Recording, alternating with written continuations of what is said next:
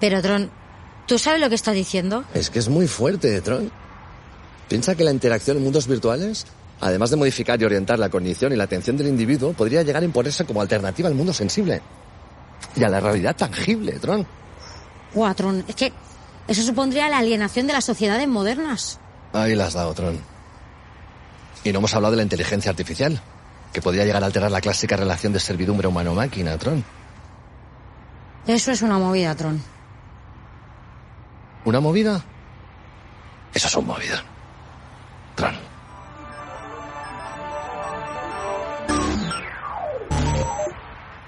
Como decía el poeta, existen otros mundos, pero están en este.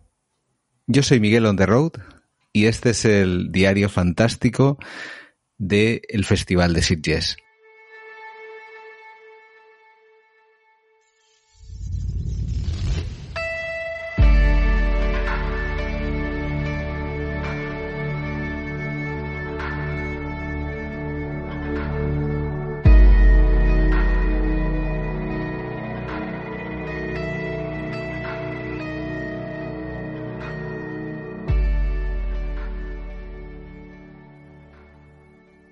Este año el festival tiene como leitmotiv, a raíz del 40 aniversario de Tron, el ciclo Macros Ocultas, en el que explora películas en las que aparecen estos metaversos, estos otros universos o planos paralelos.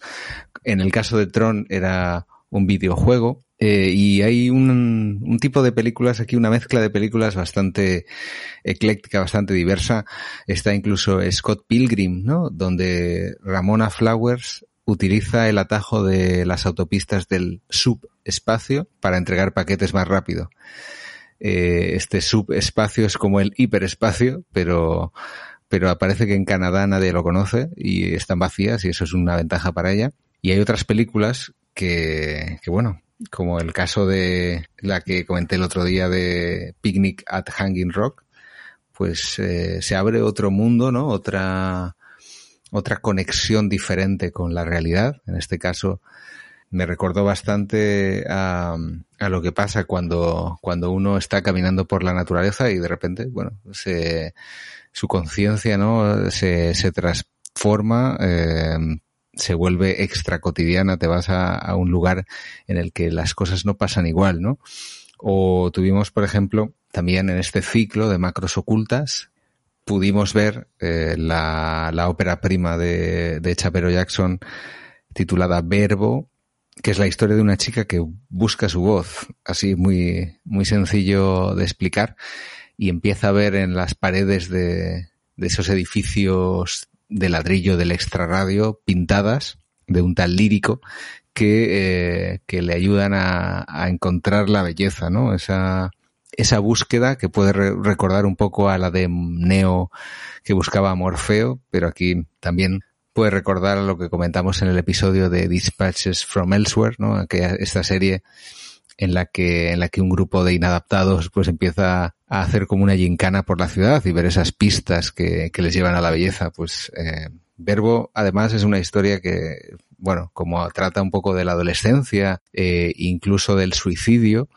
está de muy de mucha actualidad, está de plena vigencia y debería verse en todos los institutos. Ya se comentó en el coloquio que hay algunas comunidades autónomas en las que se han hecho pases para adolescentes, en Aragón, en País Vasco, y yo creo que, que es una película muy a reivindicar, con partes eh, en animación, con hip hop, es, es muy curioso incluso pues ver todo, todas esas ideas que hay sobre la sobre la trascendencia. Hay, hay algún tema incluso religioso, ¿no? Porque hay un, hay un inframundo en el que, en el que están estos personajes que, que te ponen a prueba, ¿no? Y, y, de alguna manera es como el inframundo egipcio o el inframundo griego, que es un río. También lo he comentado, ¿no? El, el Sibalba de los mayas. En este caso, pues es un, es un inframundo que es también urbano, ¿no? Con, con túneles de metro, eh, y cómo la oscuridad se va, se va haciendo poderosa en ese ambiente y ese ese trayecto, ¿no? Ese viaje, al final, eh, como todas estas historias de las macros ocultas, son historias de descubrimiento. Eh,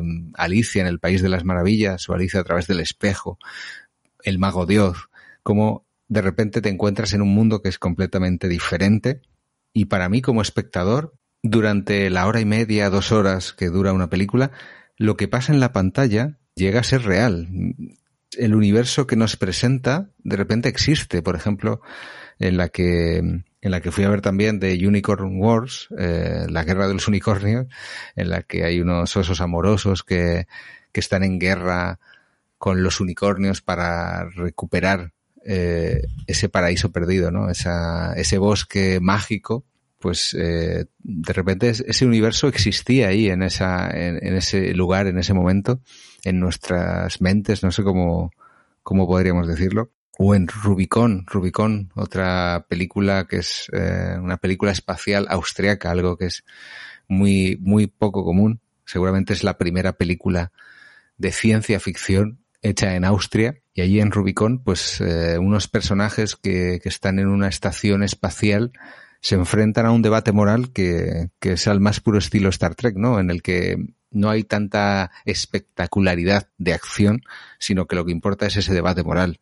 y en, en Fumar hace toser, que comenté que era una de las películas que más me ha gustado de, del festival. Un grupo de Power Rangers, no, se puede definir de otra manera, eh, con sus trajes, con cascos, luchando contra monstruos, eh, un poco de cartón piedra. Que, que, bueno, eh, tienen un problema y es que les falta cohesión de grupo y tienen que ir a un, a un retiro de team building para, para aumentar la cohesión. Y al final acaban, acaban juntándose a contar historias alrededor del, del fuego, ¿no? Del, como en un campamento, empiezan a contar historias de miedo, eh, de historias extrañas, y esas pequeñas historias también eh, llegan a importarte, ¿no? Cuando estás, estás escuchándolas, cuando estás viendo la película, esos pequeños universos que se van abriendo como burbujas, ¿no? El, eh, el famoso, la famosa teoría de, de la del inflacionaria, ¿no? En la que se van creando burbujas, se van creando universos paralelos, pues aquí en, en el cine es, es, un, un, lugar en el que esos mundos existen. Es una de las reflexiones que yo me llevo de, de estos días de festival, que, que, esas macros ocultas, esos universos que, que normalmente parecen imposibles, de repente en una pantalla eh, se hacen posibles, ¿no? cosas que, que pueden quedar muy lejanas, ¿no? Como en, en Blue Thermal, un club universitario de, eh, de vuelo de, de, unos chavales que, que vuelan en ultraligero, pues de repente es algo que, que conectas, conectas con ello y dices, me encantaría estar allí, me encantaría subirme a un ultraligero porque, porque de repente estás en ese universo, que es un universo pues de, de anime, eh, colorido, en, en, animación, pero, pero tú te sientes parte de ello, o slash back, ¿no? Slash back, en el que unas chicas también eh, de instituto, al más puro estilo Stranger Things, descubren una invasión extraterrestre, pero eso sucede en un pueblo eh, con influencia inuí, ¿no? Tienen todas esas, esas tradiciones, esas leyendas en las que son cazadores de, de ballenas, de, de grandes peces y, eso les hace inspirarse para luchar contra los alienígenas.